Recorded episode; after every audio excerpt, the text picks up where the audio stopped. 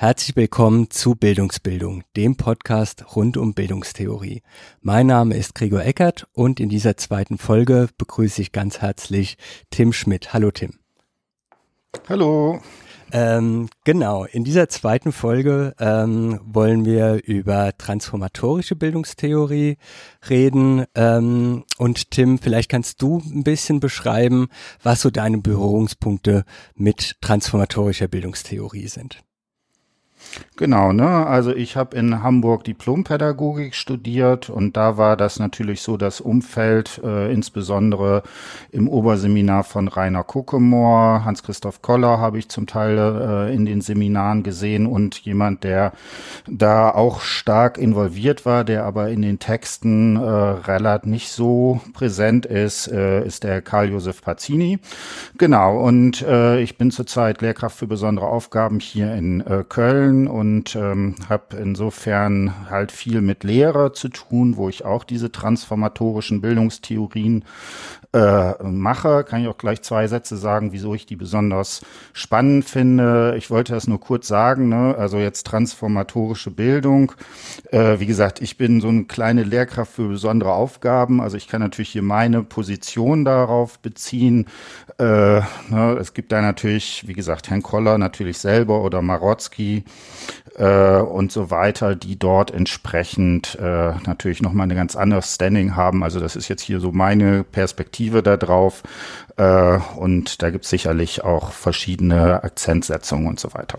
Mhm, genau, das wäre eh auch nochmal eine Frage, die wahrscheinlich schon mal mhm. auftaucht. Wie homogen mhm. oder heterogen wird denn dieser Begriff überhaupt benutzt? Ähm, Gibt es da verschiedene Spielarten und so weiter? Ähm, genau, und du hast ja dann auch äh, einen Blog und einen Podcast ähm, mit dem sprechenden Namen Transformatorische Bildung, ähm, wo du ja auch äh, sozusagen diese Aspekte, die auch sehr oft was mit deiner Lehrtätigkeit zu tun haben, ähm, da besprichst. Genau, wie gesagt, ne, trans www.transformatorischebildung.de, da gibt's auch einen schicken Podcast.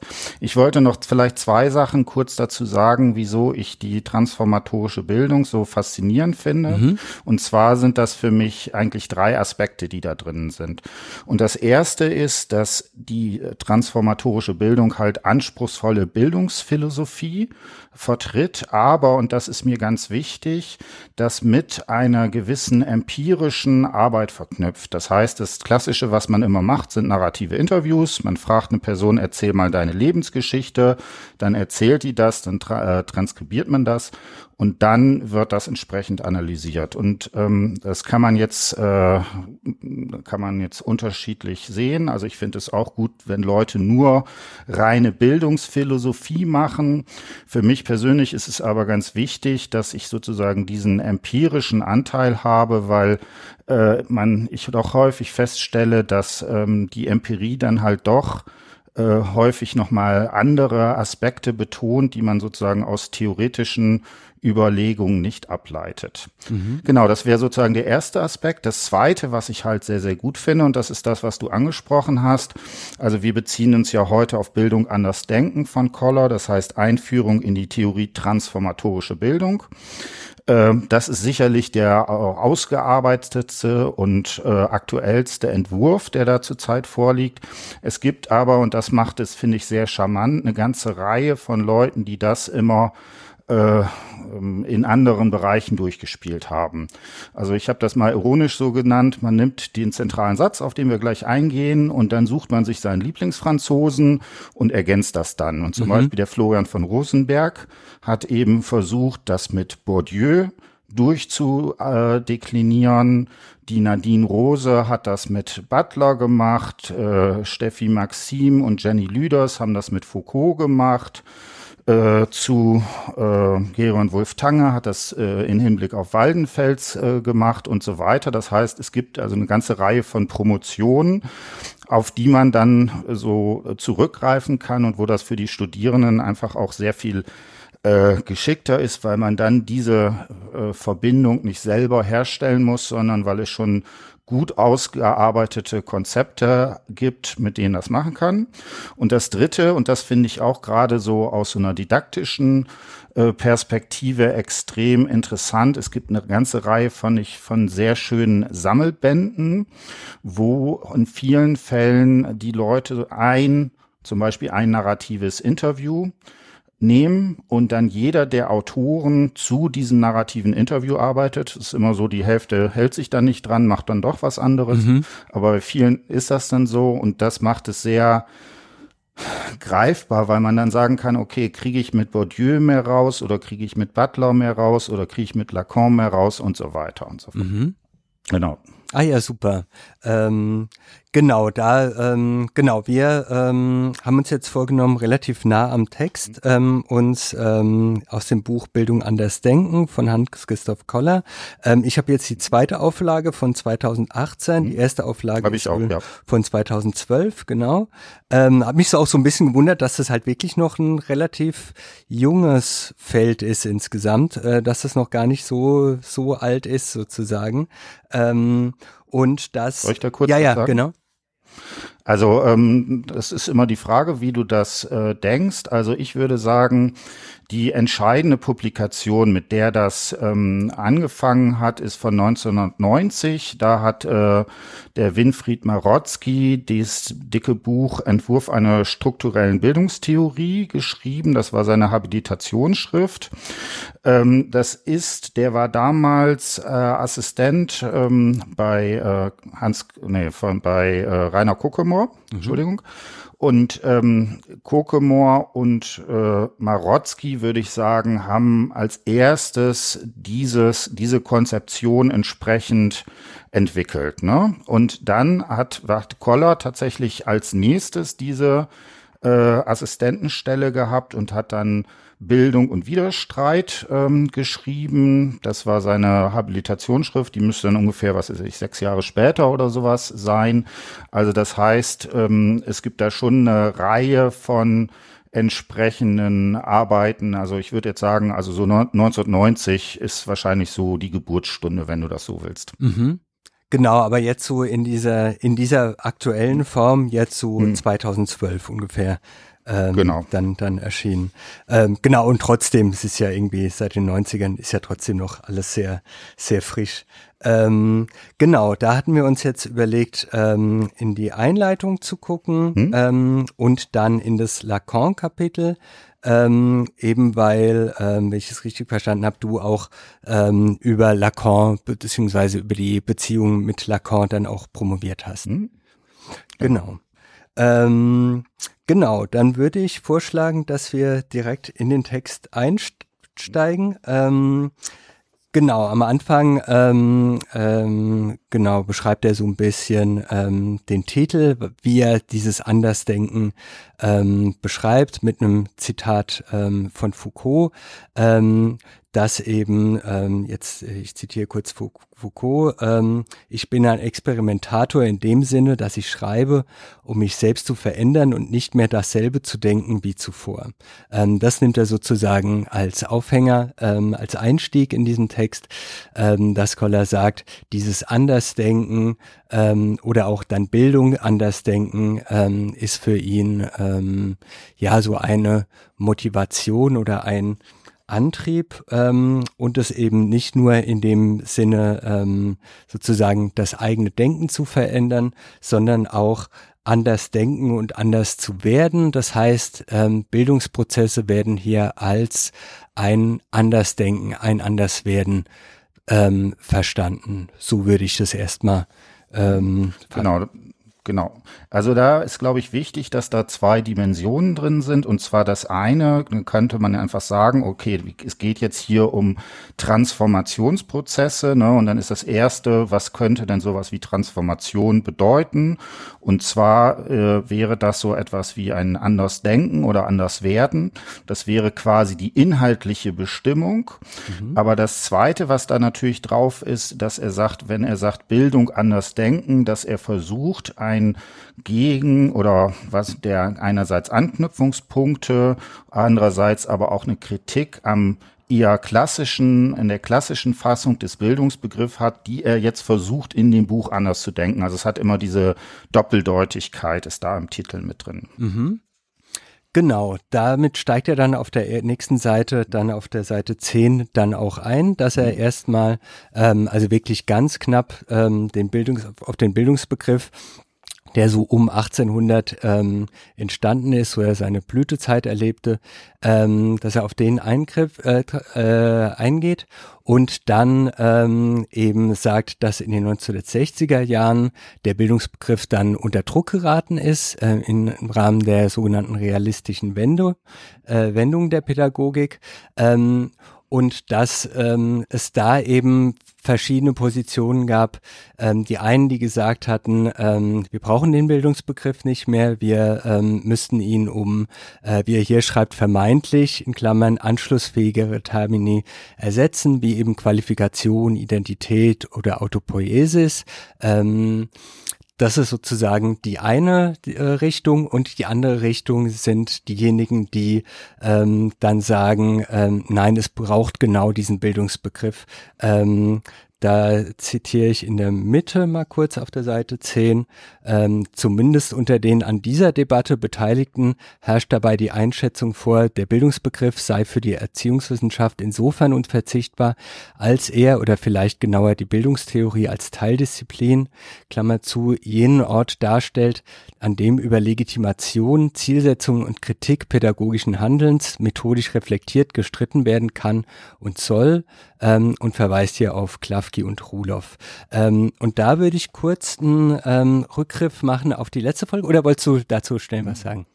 Ja, ich wollte eine Sache muss mhm. zu sagen, weil da stolpern äh, viele meiner Studierenden äh, leider drüber. Dieser erste Teil ist ja wirklich extrem knapp. Also er macht da irgendwie Bildungs, die Bildungsphilosophie-Geschichte auf einer Seite. Das ist ja auch schon mal gewagt an sich. Mhm.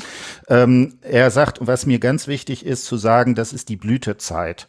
Also der Bildungsbegriff ist natürlich viel älter in, in vielen Kontexten, also bei Pazzini und äh, auch Rainer Kuckemore, die verorten die Entstehung äh, des Bildungsbegriffs bei Meister Eckhart, damals noch in einem religiösen, religiösen Kontext, wo es immer um sowas wie die Gottesebenbildlichkeit geht, wo man sich versucht, diesem Bilde entsprechend anzunähern. Und hier ist tatsächlich das Bild, ne, was man, also das ne, wo man drauf guckt, ist da tatsächlich noch ähm, im Bildungsbegriff mit drin. Und dann, und ich meine, da hat er sicherlich recht, dass sozusagen in dem Zeitraum, wo er hier sagt, dass das die Blütezeit ist, man muss aber sehr aufpassen, dass man auf keinen Fall schreibt, ne, der Bildungsbegriff wurde von Humboldt begründet oder sowas. Mhm. Da habe ich äh, ein, zwei Arbeiten, wo mein, wo ein Zweitgutachter da extrem äh, ähm, penibel darauf reagiert hat, das könnte man doch historisch nicht machen. Also äh, was der Koller da schreibt, ist sicherlich richtig, aber da muss man aufpassen, dass man das nicht zu verengt. Mhm. Ja, ja, stimmt, genau. Genauso gut kann man ja auch, also genau, das ist ja sozusagen immer so der Streit, ähm, wo man mhm. sozusagen den Beginn. Äh, viele fangen auch mit Comenius sozusagen an, wo es eben auch noch diese stark religiöse und mhm. Gottesebenbildlichkeitsebene gibt.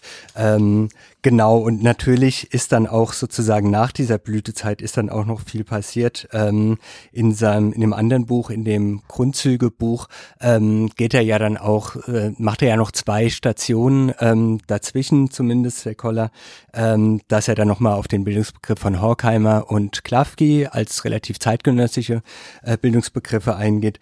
Ähm, genau, das lässt er jetzt hier alles weg ähm, sondern springt sozusagen ab irgendwie 1800 dann in die 60er und dann auch kurz danach in die Jetztzeit.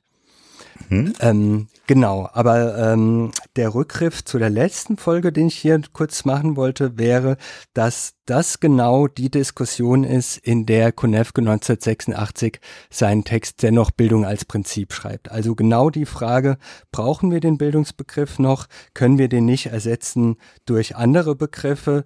Was ist denn, was wäre denn eine mögliche Qualität des Bildungsbegriffs?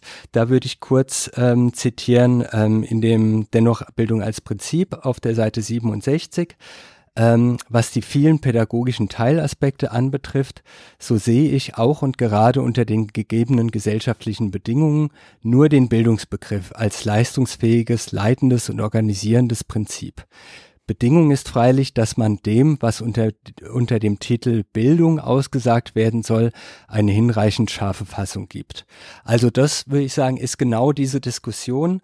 Ähm, welche Funktion kann denn der Bildungsbegriff haben? Brauchen wir den überhaupt noch? Und da eben 1986 Konefke, der sagt, ja, wir brauchen den, aber eben nicht als, wie er es kurz danach sagt, ähm, äh, als einen Begriff, unter dem jede und jeder sich vorstellt, was er oder sie sie möchte und man sozusagen gar keine Kommunikationsgrundlage mehr hat, sondern eben als scharf konturierten Bildungsbegriff, der dann in der Lage ist, so eine Klammer zu setzen, so ein ordnendes Prinzip zu machen.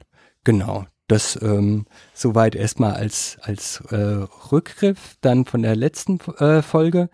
Ähm, Genau, und dann ist natürlich die Frage, okay, wie weit, inwieweit muss man diesen diesen Begriff jetzt aktualisieren. Ähm, da zitiere ich wieder auf der Seite 10 unten, der Beginn des Absatzes. Wer dieser Einschätzung zustimmt, ähm, in Klammern also der Einschätzung, dass der Bildungsbegriff äh, eine wichtige organisierende Funktion äh, erhalten äh, kann oder erhalten muss, wer dieser Einschätzung zustimmt, muss sich freilich zwei Fragen stellen. Zum einen ist mit dem Hinweis auf die Unverzichtbarkeit des Bildungsbegriffs noch nicht geklärt, ob bzw. inwieweit dessen um 1800 entwickelte klassische Fassung auch heute noch als Orientierungskategorie für bildungstheoretische Überlegungen brauchbar ist oder ob dafür nicht eine gründliche Revision erforderlich wäre. Genau, das wäre sozusagen die Frage, ähm, wie, inwieweit, wo kann man sozusagen Anknüpfungspunkte setzen, was kann man so noch in jetzige Zeit übernehmen, was muss aber jetzt auch neu gefasst werden. Ähm, Genau, die zweite Frage, ähm, genau, zum anderen wirft die, äh, die zweite Frage geht dann ähm, um empirische Ansätze. Da kommen wir vielleicht später noch, aber das wären sozusagen die beiden Fragen, die er jetzt hier an den klassischen Bildungsbegriff stellt. Ähm, inwieweit kann man den so modifizieren, dass ähm, er jetzt anschlussfähig an eine empirische Erforschung sein kann und inwieweit kann man den so lassen, wie er damals entwickelt worden ist, ähm, um ihn jetzt noch, um jetzt noch diese ordnende Funktion zu haben oder inwieweit muss man ihn jetzt ähm, anpassen. Genau. Ähm, hast du dazu irgendwie was? Äh, also ich würde sagen, bis zum gewissen Grade beantwortet er das ja, dass er sagt, okay, es gibt äh, bestimmte Traditionen. Also er bezieht sich ja in dem darauf folgenden Kapitel dann auf Humboldt, ne, der eben an der Wechselwirkung zwischen Ich und Welt diese Form entsprechend sieht. Ich denke aber, dass da ähm, zwei, drei Sachen deutlich anders sind, ne, und das Kapitel, wo wir, wo das Lacan, wo der Lacan-Teil auch ist, Ne, ähm, dass der Teil heißt ja zur Struktur von Welt- und Selbstverhältnissen. Und da denke ich, ist eine Sache, dass äh, ja gerade in den im Kontext der Autoren, die, die er da diskutiert, also das ist so wie Bourdieu, Ricoeur, Lacan, Foucault, äh, Waldenfels kommt später noch ein bisschen, äh, Butler noch dabei, ich glaube, das waren sie sogar alle, dass er hier sagt, also diese Revision geht einher damit, dass man befragt, was eigentlich dieses Subjekt von Bildung ist. Ne? Und dass man hier einen entsprechenden Position da reinbringt. Und außerdem, dass es natürlich eine ganze Reihe von Fragen gibt, die damals noch deutlich weniger äh, bearbeitet wurden. Also zum Beispiel, wenn man sich in Hinblick auf Foucault sowas überlebt, wie ist eigentlich Bildung und Machtverhältnisse? Mhm. Das ist ja zum Beispiel was, was bei Humboldt noch gar nicht mitgedacht wurde. Mhm. Genau. Genau. Genau. Ähm, dann ähm, genau beschreibt er sozusagen ähm, Humboldts Theorie wirklich sehr knapp ähm, anhand von zwei zentralen ähm, Zitaten. Da würde ich jetzt tatsächlich eher nicht drauf eingehen, ähm, sondern ähm, nur auf einen Aspekt. Ähm, den fand ich sehr spannend auf der Seite 12 oben. Also er beschreibt dann ähm, sozusagen verschiedene Aspekte von Humboldts Bildungskonzept. Ähm, und dann ähm, geht der Satz, sofern es ihm bei Bildung nicht um die Erfüllung äußerer Anforderungen, sondern um die Entfaltung menschlicher Anlagen geht, kann Bildung nicht ein Privileg einiger weniger sein, sondern ist prinzipiell als Bildung für alle zu denken. Ähm, erstmal so genau, die Klammer, fairerweise sage ich jetzt so, auch wenn die sozusagen nochmal was ganz anderes aufmacht. Aber ähm, genau, die Klammer danach ist, das und warum es Humboldt und anderen preußischen Bildungsreformern nicht gelang, diesen Anspruch politisch zu verwirklichen, steht auf einem anderen Blatt und er verweist da auf ähm, Herlitz, Topf, Titze und Klör äh, von 2009.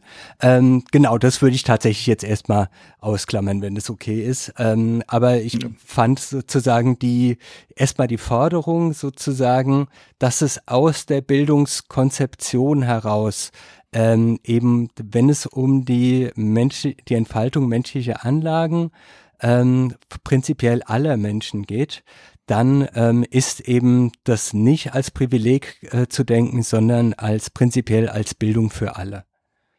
Hm. Genau, da kann ich vielleicht äh, noch zwei Sätze dazu sagen. Also für den Kontext, er macht es hier ja relativ schnell. In äh, seiner Habil-Schrift Bildung und Widerstreit ist tatsächlich ein äh, ziemlich langes Kapitel zu Humboldt drin, wo er das auf äh, drei äh, Begriffe, äh, nee, vier, in vier Begriffen diskutiert er das. Ich weiß nicht, ob ich sie jetzt äh, aus dem Kopf zusammenkriege.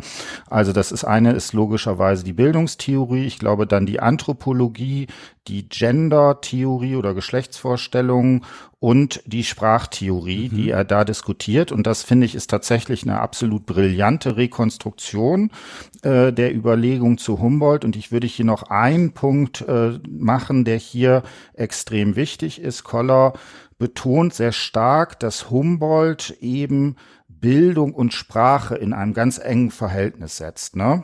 Mhm. Ne? Und gerade hier mit den betont er ja auch die sprachwissenschaftlichen und sprachphilosophischen äh, ähm, äh, Dimensionen. Und da sagt er, bei allen, bei den drei vorhergehenden ist es so, dass Humboldt noch von so einer Einheit her denkt wohingegen seine Sprachphilosophie im Sinne von Lyotard eher auf sowas wie eine Pluralität oder auf einen Widerstreit sich beziehen lässt. Und äh, nur das als kleiner Tipp, also das ist sicherlich auch eine sehr spannende Lektüre, die man da hat. Ach super. Ähm, genau, auf die Sprache, da habe ich mir auch noch zwei Stellen mhm. ähm, angestrichen.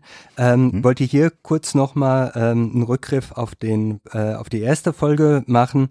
Ähm, da ist, wie ich sagen, einer der zentralen Sätze ähm, von äh, Konevke, das ist auf der Seite 191 in der Anthologie und in der PDF-Version auf der Seite 70. Da fehlt allerdings ein Teil. Ich nehme jetzt die Version, wie sie in der Anthologie dann abgedruckt ist. Zitat, unter dem Bildungsbegriff gibt es nur eine Pädagogik, Doppelpunkt, die allseitige Bildung aller als Befreiung von illegitimer Herrschaft.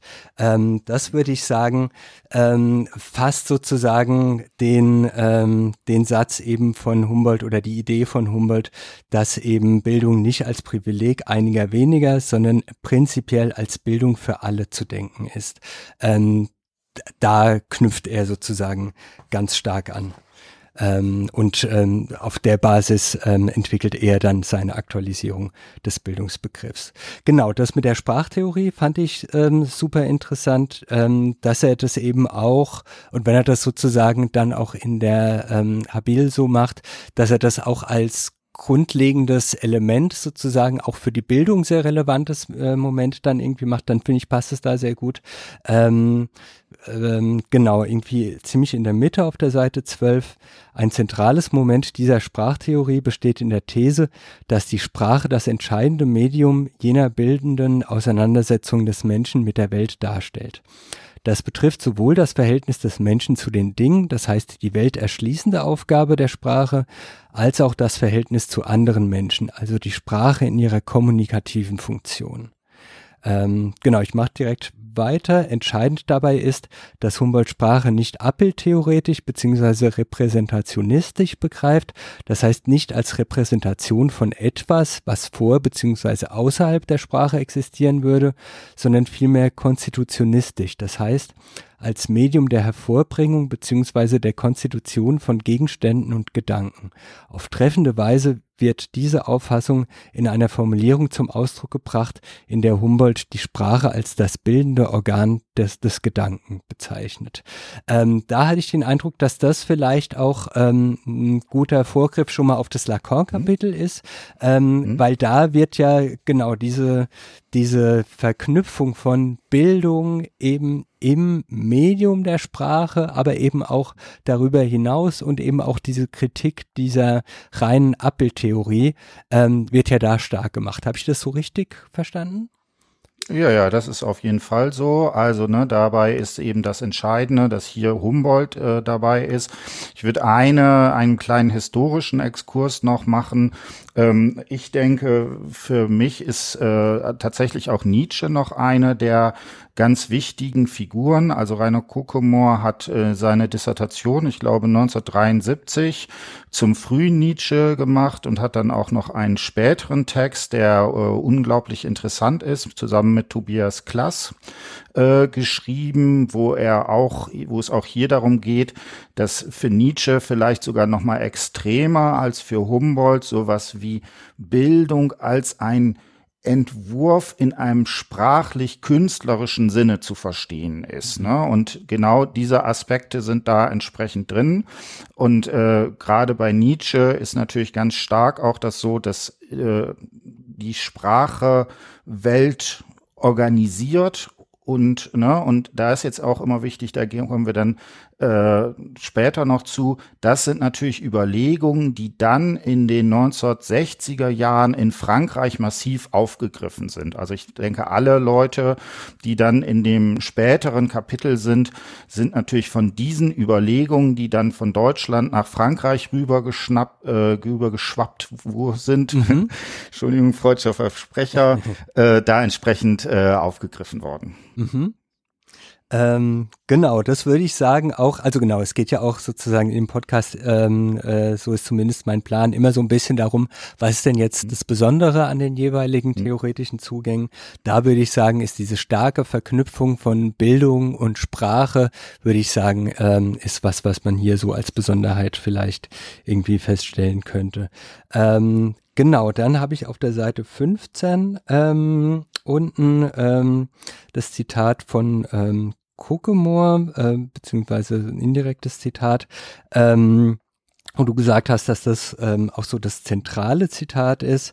Ähm, Genau, also in einer neueren Formulierung, die weniger informations-, aber vielmehr sprachtheoretisch argumentiert und stärker an Humboldts Bildungs- und Sprachtheorie anschließt, beschreibt Kokemore Bildung als Veränderung der grundlegenden Figuren des Welt- und Selbstverhältnisses von Menschen, die sich potenziell immer dann vollziehen, wenn Menschen mit neuen Problemlagen konfrontiert werden, für deren Bewältigung die Figuren ihres bisherigen Welt- und Selbstverhältnisses nicht mehr ausreichen.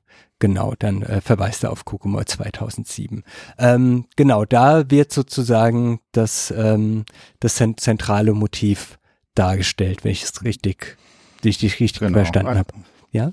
Also wir haben das in Hamburg auch immer das Mantra gemacht, mhm. äh, was, äh, was man sozusagen immer da voranstellt. Äh, tatsächlich ist diese Definition taucht eigentlich in allen Schriften sowohl bei Kokomon als auch bei Koller auf. Allerdings immer ein bisschen anders, mit etwas anderen Verschiebungen und so weiter, dass man das da hat. Ich denke aber zwei, drei Sätze sind immer damit dran und ich, das ist vielleicht ganz wichtig, dass wir das nochmal kurz klären.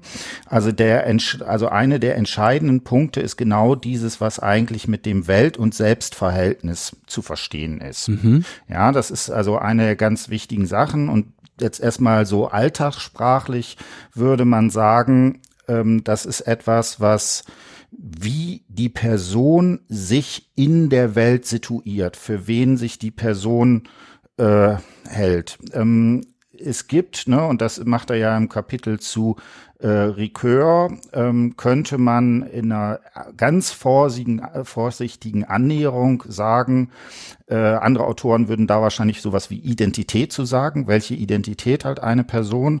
Nun ist es gerade so, dass gerade Lacan, Butler, Foucault alle an diesem Identitätsbegriff rum kritisieren. Deswegen benutzt er hier diesen Zentr äh, diesen neutraleren Begriff von Welt- und Selbstverhältnis. Und was mir hier ganz wichtig ist, dass es zu, zu, äh, bei Kokemore besonders deutlich ist, dass es nicht zwei Sachen sind. Also mhm. es ist nicht sowas, dass man sagen kann, ich habe heute Morgen das Verhältnis zu mir selber und heute Nachmittag irgendwie zur Welt, sondern das ist eben ein Welt- und Selbstverhältnis. Also das ist quasi ein Verhältnis. Mhm. Und das Zweite, was wichtig ist, ne, wieso spricht er hier von Verhältnis? Also meine Studierenden ergänzen dann häufig und sagen Welt- und Selbstbild oder äh, Selbst Welt- und Selbstverständnis oder so. Wieso taucht hier sowas wie Verhältnis auf? Und da würde ich dann, äh, kann ich, das bereite ich jetzt so ein bisschen von äh, die Überlegungen, die auch bei Lacan drin sind, auch die sozusagen zum Symbolischen da drin sind. Äh, da finde ich eine Unterscheidung äh, sehr hilfreich, die auf die da häufig über bezogen wird. Das ist ähm, die Unterschreibung des Subjekts der Aussage und des Subjekts des Aussagens. Mhm. Ich mache mal ein Beispiel, wenn ich so einen Satz mache, ich habe noch nie einen vollständigen deutschen Satz gesagt. Mhm. Ja, dann ist ja die Frage, wer ist dieses Ich in diesem Moment? Und die These ist, dass dort zwei, dass das Ich zweimal auftaucht. Und zwar einmal als sozusagen grammatikalisches Ich, ne? Was ich jetzt in dem Satz, wenn es transkribieren würde, was ganz vorne stehen würde und was dann ja die Aussage tätigt, dass ich noch nie einen grammatikalischen Satz getätigt habe. Mhm. Aber als Subjekt des Aussagens habe ich ja gerade diesen Satz vollzogen, der ja grammatikalisch richtig war. Hoffe ich mhm. zumindest jetzt mal stark. Mhm. Ne? Und hier hast du zwei Dimensionen, die da quasi auseinanderfallen. Hier sieht man das sehr schön weil das ja ein Extrembeispiel ist. In vielen anderen Fällen ist es eben nicht so bedeutsam. Und dann ist eben die Frage, wie kann ich ein solches, wie kann ich also von einem die Verbindung zwischen diesen beiden Subjekten quasi herstellen? Mhm. Und die These ist, durch Figuren oder rhetorische Figuren muss man da immer zusagen. Also da bezieht, beziehen sich die beiden Autoren eigentlich immer auf ähm, ja die Rhetoriklehre, die da drinnen sind. Und aber es geht hier ja um Alltagsrhetorik. Aber hier ist Figuren etwas sehr viel Grundlegenderes gemeint. Das heißt, es sind solche sprachlichen Äußerungen, die der die Person die Möglichkeit geben, sich auf sich selber zu beziehen. Mhm. Genau. Okay. Ähm, ja, Entschuldigung. Genau, und das äh, finde ich äh, interessant, weil dadurch wird das ganz ähm, praktikabel, weil das kann man plötzlich in narrativen Interviews tatsächlich unterstreichen. Also ich nenne mal ein Beispiel. Ähm, dies ist eine, ein narratives Interview, was äh, Studierende von mir durchgeführt haben äh, und äh, wo es um eine Frau gibt, die später an Magersucht äh, erkrankt ist und die, also die, ne, und dann ist die Frage, wie kommt es dazu, wie kommen diese krisenhaften Erfahrungen und wie kommt sie da entsprechend wieder raus? Das wäre dann der Transformationsprozess.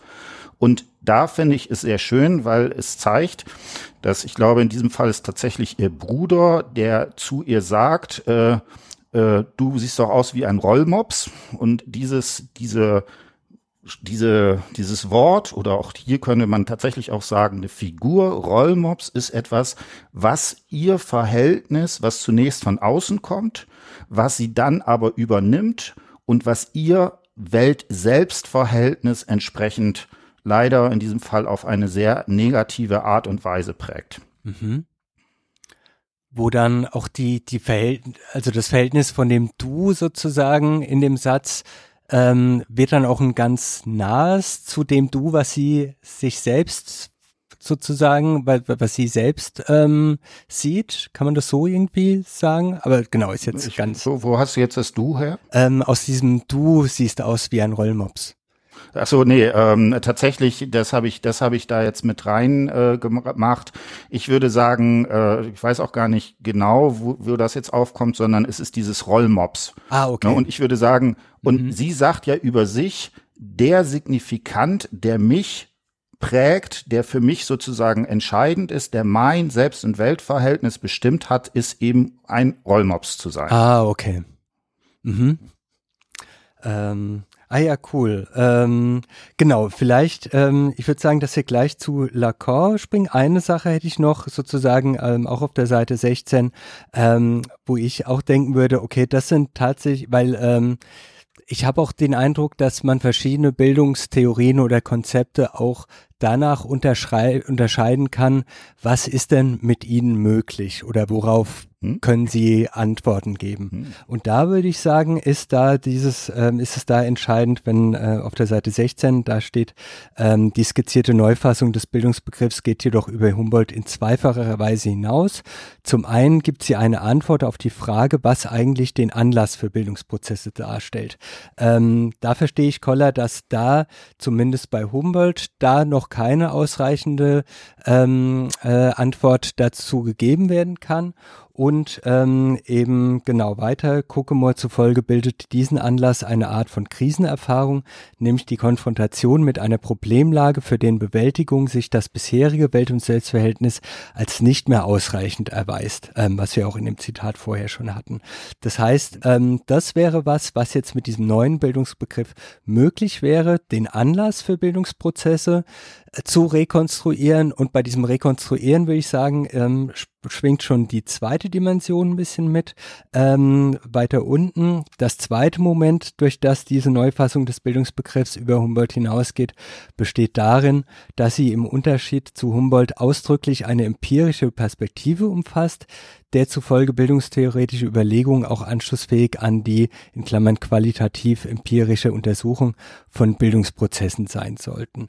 Ähm, also ich würde sagen, die beiden Dimensionen hängen ähm, zusammen, dass man auf der einen Seite sagt, okay, man kann den Anlass identifizieren, auch eben biografisch oder mit narrativen Interviews oder so. Und dadurch hat man auch einen empirischen Zugang den man jetzt so die Unterstellung, aber ich würde sagen, dass das bei den meisten Bildungstheorien zutrifft, mit anderen Bildungsbegriffen so nicht machen kann. Ähm, genau, habe ich das so ein bisschen, äh, trifft das so ein bisschen? Genau, also da kann ich jetzt zwei, drei Sätze noch dazu mhm. sagen.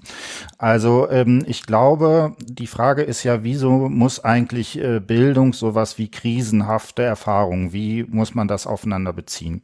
Und dabei äh, denke ich, ist es ganz wichtig, sich immer zu vergegenwärtigen. Äh, Rainer Kuckemore hat über Jahrzehnte ein Forschungsprojekt in Kamerun gelesen, äh, Quatsch, gelesen, äh, betrieben, mhm. wo er halt da auch eine Reformschule gegründet hat, später eine äh, Lehrerausbildungsinstitution. Und da haben wir so ein paar narrative Interviews im Oberseminar gelesen.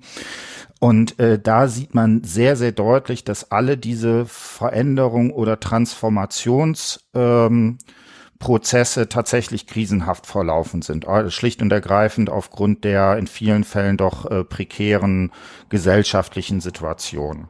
Und ähm, deswegen, äh, ne, du hast jetzt gefragt, was kann man damit machen? Das funktioniert, diese, diese starke Betonung von krisenhaften Erfahrungen oder auch mit Waldenfels könnte man sagen von Fremderfahrungen, ähm, funktioniert besonders da gut, wo man Personen hat, die sowas wie Umbrüche haben. Also deswegen ist es, glaube ich, auch kein Wunder, dass zum Beispiel im äh, Bereich ähm, der Migrationsforschung die sich bildungstheoretisch da dran macht. Also da ist zum Beispiel die Nadine Rose zu nennen, die das mit Butler auf wirklich brillante Art und Weise gemacht hat.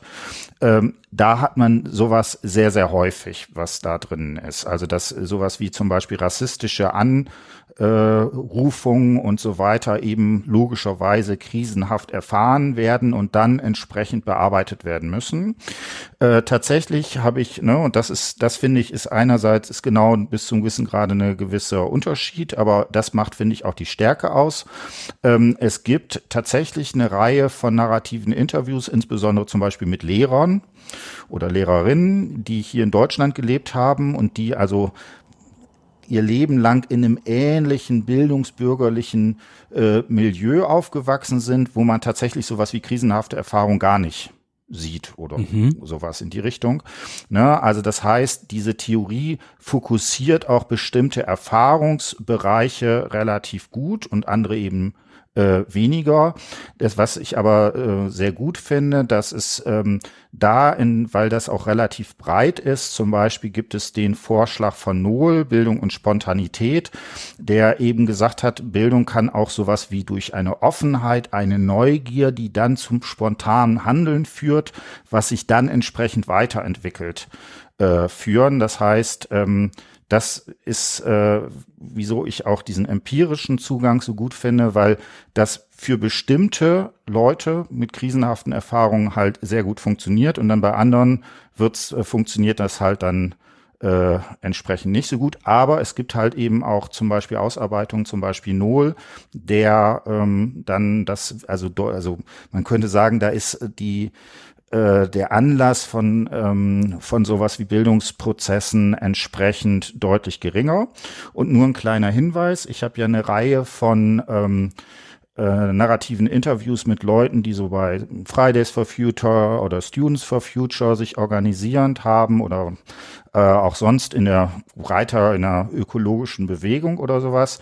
Da muss man sagen, in vielen Fällen hat man da nicht sowas wie eine biografische Krisenerfahrung.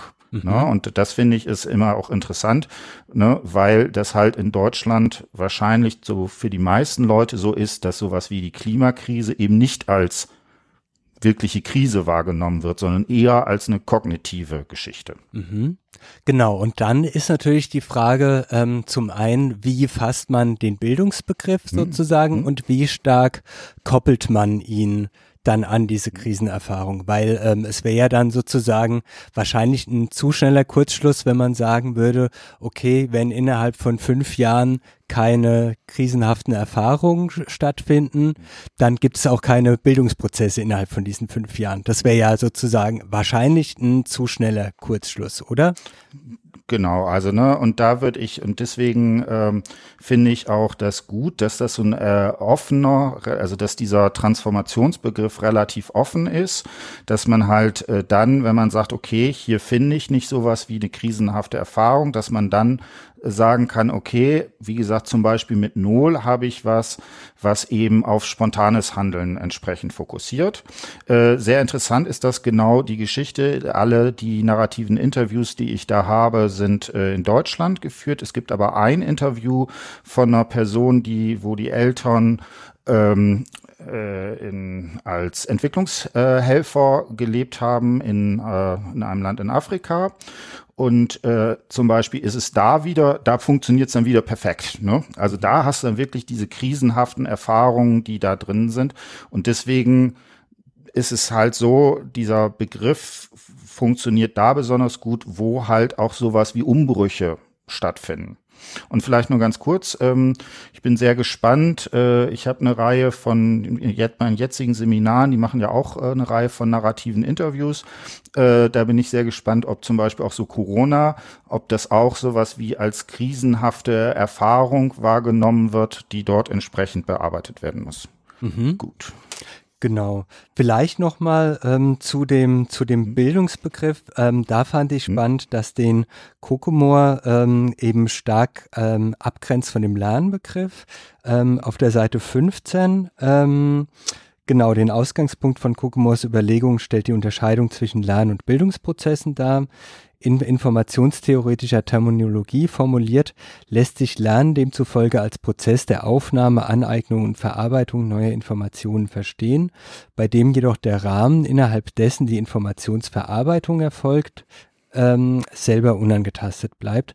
Bildungsprozesse sind in dieser Perspektive dagegen als Lernprozesse höherer Ordnung zu verstehen, bei denen nicht nur neue Informationen angeeignet werden, sondern auch der Modus der Informationsverarbeitung sich grundlegend ändert. Also das passt natürlich super gut zu dieser, zu diesem krisenhaften, jetzt egal, ob das jetzt eine von außen herbeigeführte Krise ist sondern, oder eben, eben eine Krise, die sozusagen in einem selbst entsteht, dass man in einer Situation ist, dass die bisherigen ähm, jetzt in der Terminologie Informationsverarbeitungsmuster eben nicht mehr funktionieren, sondern dass man da grundsätzlich ran muss und dass man die neu organisieren muss. Das passt dazu. Gleichzeitig ähm, habe ich mir da so ein bisschen die Frage gestellt, ob man dann den Bildungsprozess nicht zu sehr dann reserviert für wirklich so ähm, ja, ich sage jetzt mal so, so, so einzigartige,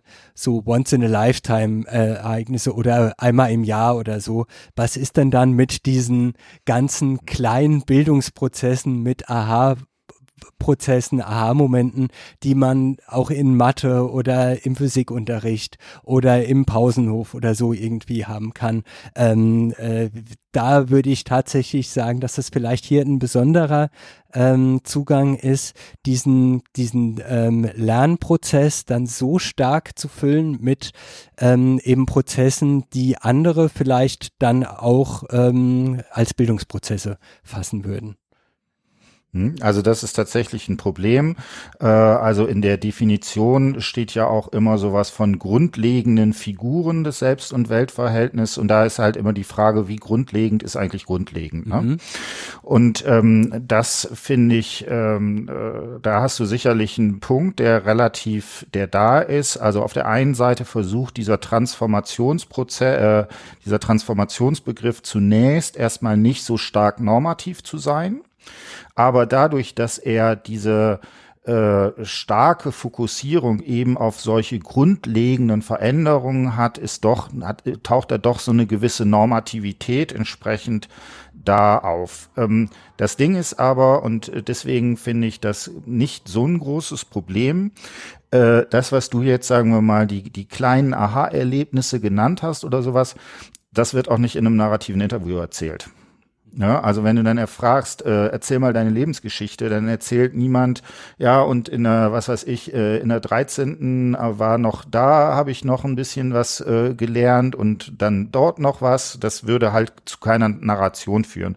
Und deswegen würde ich sagen, ist das eine Kritik, die man äh, anwenden kann, wenn man sagt, okay, ich will vielleicht irgendwie was anderes, ich will Unterricht beobachten oder sowas. Mhm. Das wäre, glaube ich, hier mit dieser Theorie äh, nicht äh, gut möglich. Ähm, wenn man allerdings äh, sagt, okay, ich mache ein narratives Interview, dann wird ja das erzählt, was für das Subjekt zum Problem ist. Man erzählt nur dort, wenn man, wenn es sozusagen zur Sprache drängt und dann entsprechend äh, da auftaucht. Und deswegen würde ich sagen, ist das ähm, vor dem Hintergrund kein so ein großes Problem. Mhm. Ah ja, super. Ähm, genau, wie gesagt, ähm, weil dann ist natürlich auch die Frage, ähm, nach den Inhalten sozusagen von, von, von Bildung oder von Lernen oder wie auch immer man das jetzt hier ähm, fassen will, weil ähm, ich schon den Eindruck habe, dass das relativ losgelöst ist von Inhalten, während andere Bildungstheorien, ähm, und so will ich auch zum Beispiel Gernot Konevke so verstehen, ähm, eben ganz stark diese, also auch sowas wie ein Selbst- und Weltverhältnis machen würden, aber eben die Welt als Inhalt als sozusagen was, ähm, wo man auch durch, und da wird es eben Bildungsprozesse heißen, durch Bildungsprozesse erstmal und Verstehensprozesse erstmal einen Zugang zu dieser Welt ähm, erlangen muss, um die auch wirklich zu greifen und äh, eben auch inhaltlich und dann geht es eben auch darum, zum Beispiel zu wissen, wie die Planeten angeordnet sind, dass sich eben die Erde um die Sonne dreht, dass das ein grundsätzlicher Unterschied ist, dass man irgendwie physikalische Gesetze ein paar kennt und so weiter. Ähm, das würde dann alles zu einem Zugang zur Welt mitgehören und würde dann auch ganz stark so eine inhaltliche Komponente haben, wo ich den Eindruck habe, dass die jetzt hier nicht so stark ist. Genau, also da muss man äh, nicht so stark, würde ich sogar, ich würde sogar noch extrem, extremer sagen, die haben sie komplett rausgekickt. Ah, okay. Also das ist, ist äh, bei ähm, Kokemore, der würde sowas Bildungsgüter nennen. Also das wären etwas bestimmte Gegenstände, an dem äh, man sich bildet. Ne? Und dann ist halt, gibt es ja eine lange Tradition, äh, die, die dann diskutieren, gibt es vielleicht besonders äh, herausragende Bildungsgüter, was weiß ich, Goethe, den man gelesen hat, mhm. oder was weiß ich, die, äh, was weiß ich, bionomischen Formeln oder sowas mhm. in die Richtung.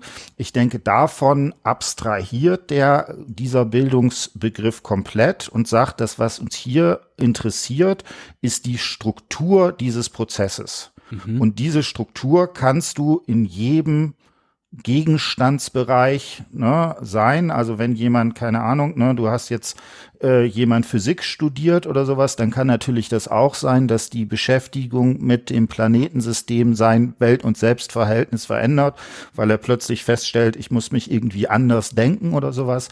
Man würde hier aber sicherlich nur auf die Struktur sozusagen gucken. Ne? Also mhm. deswegen auch die Arbeit von Marotzki, Entwurf einer strukturellen Bildungstheorie, die eben äh, die Frage danach, an welchen Gegenständen mache ich das, äh, komplett äh, rauslässt. Mhm.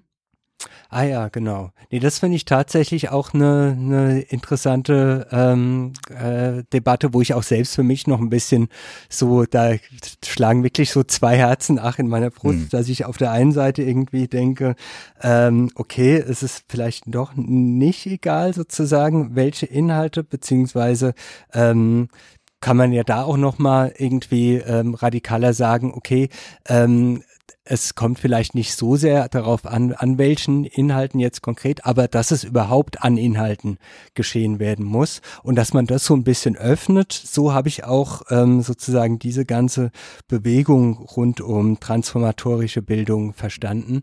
Ähm, dass eben auch, also rein sozusagen von außen finde ich es halt super interessant, dass da eben so ein Shift auch irgendwie stattfindet anhand von welchen ähm, Texten oder da jetzt vor allem Filmen oder Serien man ähm, diese Figuren ähm, darstellen kann, ähm, dass es eben irgendwie jetzt so eine Renaissance gibt, dass eben ähm, so Serien wie Breaking Bad oder Mad Men oder ähm, keine Ahnung, ähm, er, ähm, Koller geht ja dann im letzten Kapitel auch auf The Virgin Suicides ein, ähm, das ich jetzt tatsächlich nur als Film kennt von Jeffrey Eugenides, ähm, als Roman äh, Die Selbstmordschwestern, dass da so eine Öffnung, die ich halt natürlich super interessant finde, ähm, sozusagen eher Richtung Popkultur, dass es da so eine Öffnung gibt, dass man eben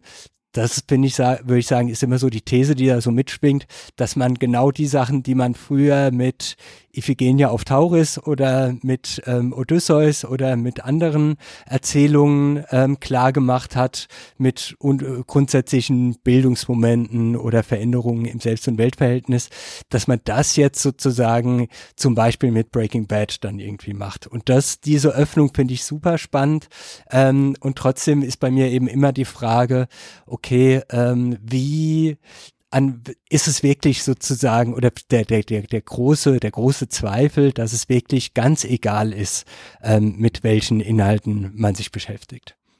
Hm? Also da würde ich auch sagen, ich glaube, niemand würde sagen, es ist ganz egal. Mhm. Also man kann tatsächlich auch überlegen, ob bestimmte, äh, ob es nicht bestimmte Eigenschaften gibt, die, ähm, die das besonders prädest die dafür besonders prädestiniert sind. Das ist ein Text, äh, da hat Kokemore das mal vorgeschlagen. Ich glaube, der ist wie vieles bei Kokemore irgendwie nicht publiziert. Ah, okay. Ähm, wo, äh, das war, glaube ich, seine, äh, als er pensioniert wurde, hat er noch, mal äh, sein, sein Werk äh, da gemacht und hat ähm, dort ähm, entsprechend argumentiert, dass es zum Beispiel ein Kriterium ist, dass es ein komplexes Spiegeln im in dem Gegenstand geben muss oder mhm. ne, in der Welt.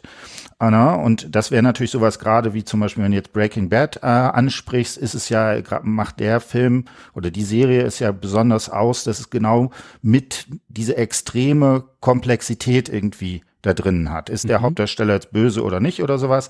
Das wäre für, äh, wäre, glaube ich, zum Beispiel ein Kriterium, wo man sagen könnte, da ist es eben dann nicht egal.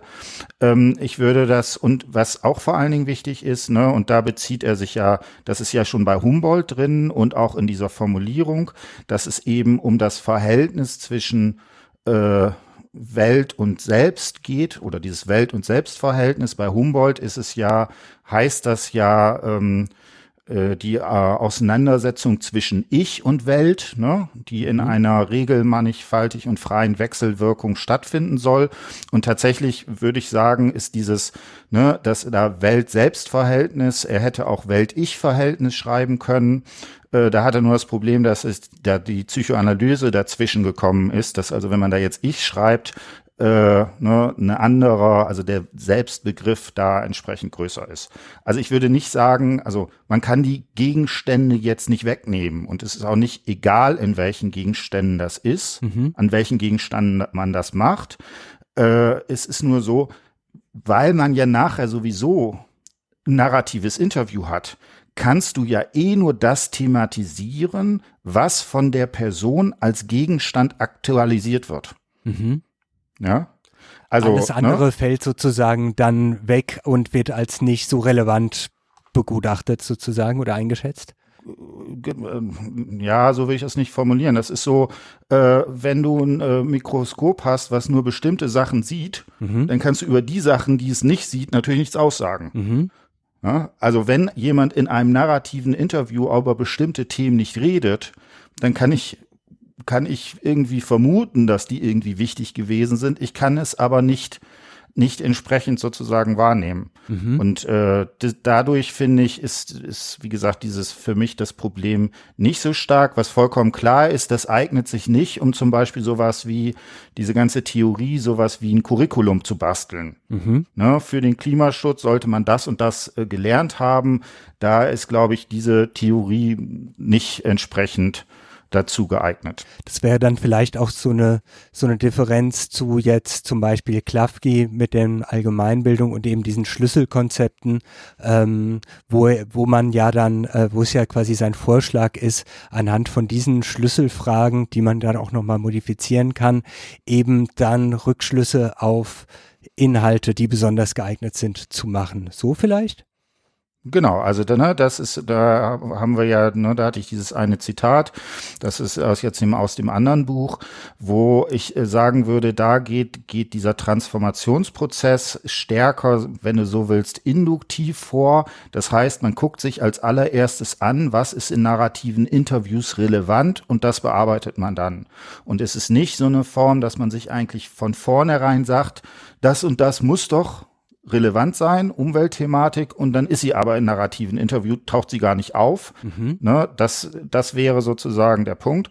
Und ich glaube, was, was da aber auch ganz wichtig ist, da muss man überlegen, auf welcher Ebene man diskutiert. Also will man, ne, es macht natürlich absolut Sinn, wenn man jetzt irgendwie äh, ein Curriculum äh, entwickelt, dass man dann sagt, okay, Klimakrise ist ein großes Problem. Da müssen wir jetzt in der Schule irgendwie dafür sorgen, dass die Leute das auch kognitiv verstehen. Die Transformationstheorie, die würde eher fragen, wieso kommt es bei bestimmten Personen dazu, dass dieses als etwas für die eigene Lebenswelt, für das Welt- und Selbstverhältnis entsprechend relevant ist, wird? Oder warum ist es so, dass das äh, dort nicht kommt? Mhm. Gut, äh, jetzt habe ich eine kurze Frage. Ja. Ähm, wir sind jetzt schon bei einer Stunde. mein, mein Vorschlag wäre, dass wir, wenn du noch Fragen hast, können wir das allgemein machen, dass wir einfach sagen, wir machen zu Lacan machen wir noch eine getrennte Folge, weil ich jetzt nicht imstande sehe, also den, das jetzt irgendwie in einer Viertelstunde zu machen oder so, würde ich, würde mir schwerfallen. Genau, genau. Nee, das wäre genau auch mein Vorschlag. Ähm, super. Genau. Nee, weil da sind wir jetzt noch gar nicht zugekommen, aber genau, finde ich super spannend. Vielleicht auch nochmal zu den narrativen hm. Interviews, wie man die hm. sozusagen auch gestaltet und was es da für Möglichkeiten gibt. Ähm, genau. Nee, super. Dann, ähm, genau, vielen, vielen Dank schon mal soweit. Und ähm, jetzt hatten wir noch die Rubrik, dass ich ähm, ja eine Songliste zum Podcast erstellen wollte. Und da hast du netterweise einen Song mitgebracht. Hm? Genau, das ist äh, ein Song von äh, Havana di Primera. Das ist eine meiner Lieblingsband, die ich auf Kuba kennengelernt habe. Und äh, Kuba, das sind sowieso unglaubliche Musiker. Und äh, der Sänger und äh, außerdem äh, spielt er auch noch Trompete, finde ich äh, eine hochinteressante Geschichte. Und was ich dabei auch bei dieser ganzen kubanischen Musik äh, so interessant finde, ist, ähm, ich habe so ein, ich spiele auch so ein bisschen äh, äh, Percussions, mhm. dass ähm, in der kubanischen Musik, die beruht immer auf einer Klave und die Klave ist also, gibt sozusagen die Grundstruktur und ähm, das ist etwas, das sozusagen nicht in so in das ähm, metrische Schema der europäischen Musik entsprechend reinpasst. Ne? Und mhm. deswegen mhm. finde ich, ist dadurch, dass da bestimmte Schläge, die liegen einfach immer so quer zu allem. Äh, und da muss man sich erstmal reinhören, um das entsprechend äh, zu verstehen. Und das finde ich ist eine einerseits so eine gewisse Herausforderung, weil man sich da erstmal an dieses andere äh, Perkussionselemente ähm, gewöhnen muss. Aber auf der anderen Seite äh, ist das ja vielleicht auch so ein bisschen eine Fremdheitserfahrung mhm. oder Fremderfahrung mit Waldenfels. Tatsächlich würde ich sagen, waren meine Kuba-Aufenthalte das bis zu einem gewissen Grade. Vielleicht habe ich mich da auch ein bisschen transformiert. Mhm. Äh, und deswegen habe ich das äh, vorgeschlagen. Ach super. Vielen, vielen Dank. Ähm, ich habe ähm, jetzt tatsächlich ein Lied mit inhaltlichem Bezug. Ähm, und zwar ist es von der Band Die Heiterkeit. Dunkelheit wird niemals. Im Lied selbst geht es dann weiter. Dunkelheit wird niemals zu Licht. Ähm, da habe ich gedacht, das passt vielleicht ganz gut auf zwei Ebenen. Zum einen auf der inhaltlichen Ebene, weil es eben ganz stark um Veränderung geht. Also mhm. so grundsätzliche Fragen sind dann, hat es dich verändert? Ähm, später hat es mich verändert? Und in der Mitte geht es dann darum, wird es sich verändern oder ändert es sich nicht? Ähm, dazu gefällt mir die Musik ähm, super fantastisch. Ich kann mir aber auch vorstellen, dass einige Leute da gar nichts mit anfangen können. Ähm, aber ich finde das äh, richtig super. Natürlich auch sehr kryptisch der Text, aber passt auch zu der Stimmung von dem, von dem Lied. Und ähm, genau, das fand ich da super. Und dann irgendwie noch so als kleiner Fun Fact fand ich es ganz passend, weil sich die ähm, beiden Gründungsmitglieder Stella Sommer, die Sängerin, und die Bassistin Rabea Aradi, ähm, die jetzt nicht mehr in der Band ist, aber als sie sich, ähm, äh, als sie die Band gegründet haben, ähm, haben die sich äh, beim Studium an der Uni Hamburg kennengelernt, 2009. Mhm. Und da fand ich jetzt sozusagen die, die, die, Verbindung so ein bisschen anekdotisch, fand ich da irgendwie ganz nett. Ähm, genau. Ja, die Hamburger Schule, die, die da entsprechend drin ist. Ne? Genau. Und genau. Ähm, genau. Ähm, Genau, vielen, vielen Dank. Ähm, ich freue mich jetzt schon auf die äh, nächste Folge, wo es dann eher um Lacan und sowas geht. Ähm, genau, vielen Dank und äh, vielen Dank auch fürs Zuhören und bis zum nächsten Mal. Tschüss. Tschüss.